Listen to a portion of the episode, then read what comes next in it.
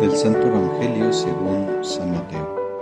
En aquel tiempo dijo Jesús a sus discípulos, Cuando venga el Hijo del Hombre, rodeado de su gloria, acompañado de todos sus ángeles, se sentará en su trono de gloria. Entonces serán congregadas ante él todas las naciones, y él apartará a los unos de los otros, como aparta el pastor a las ovejas de los cabritos, y pondrá a las ovejas a su derecha y a los cabritos a su izquierda. Entonces dirá el rey a los de su derecha, Vengan, benditos de mi Padre, tomen posesión del reino preparado para ustedes desde la creación del mundo, porque estuve hambriento y me dieron de comer, sediento y me dieron de beber, era forastero y me hospedaron, estuve desnudo y me vistieron, enfermo y me visitaron, encarcelado y fueron a verme. Los justos le contestarán entonces, Señor, ¿cuándo te vimos hambriento y te dimos de comer, sediento y te dimos de beber? ¿Cuándo te vimos de forastero y te hospedamos, o desnudo y te vestimos? ¿Cuándo te vimos enfermo o encarcelado y te fuimos a ver? Y el rey les dirá, Yo les aseguro que cuando lo hicieron con el más insignificante de mis hermanos, conmigo lo hicieron.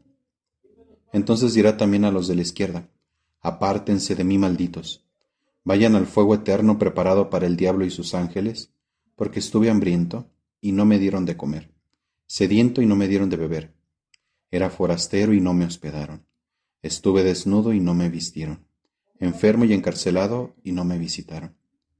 Entonces ellos le responderán, Señor, ¿cuándo te vimos hambriento o sediento de forastero, desnudo, enfermo o encarcelado y no te asistimos? Y él les replicará, Yo les aseguro que cuando no lo hicieron con uno de aquellos más insignificantes, tampoco lo hicieron conmigo.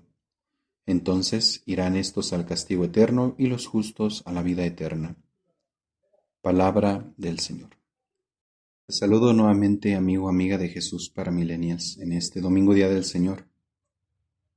Muchos cristianos vivimos volcados exclusivamente al culto. Nos hemos olvidado que nuestra fe rebasa al creer meramente intelectual y al sentimentalismo de los grupos carismáticos. Si bien es cierto que estos dos ámbitos son elementos de nuestra fe, no son lo determinante para tener nuestro lugar junto a Dios. El cristiano tiene a Cristo en los hambrientos, sedientos, enfermos, encarcelados y forasteros. No hay que rebuscarle. Nuestro juicio, el juicio de las naciones será en ese ámbito. ¿Me diste o no me diste de comer, de beber? Una fe que no toca la vida de las personas es una fe muerta. Ver al Señor Jesús en los marginados es construir su reino. No podemos pasar indiferentes ante los ataques de nuestra fe, las profanaciones, falta de fe, de respeto a lo sagrado. Asimismo, no podemos ser indiferentes al que sufre, al que llora, al que encarna, al Señor Jesús. Bien lo decía San Juan de la Cruz, en el atardecer de nuestras vidas seremos juzgados en el amor. En este juicio se hace presente aquello que dice San Pablo. Ya no hay diferencia entre judío y pagano, entre hombre libre o esclavo, entre hombre y mujer. Para Dios solo habrá dos formas de haber vivido en el mundo. Las ovejas, es decir, la compasión, y los cabritos, los que no tuvieron compasión. Resumimos esto en una pregunta. ¿Qué hemos hecho con los que han vivido sufriendo junto a nosotros? De lo que se trata no es de entronizar en bellos cuadros imágenes al que vino a servir, como Rey del universo, sino en darles un trono, es decir, darles un lugar a los pobres, a los que sufren. Que tu tarea, mi tarea, sea esa, entronizar a Cristo en los pobres como fieles servidores de ese reino que está dentro de nosotros.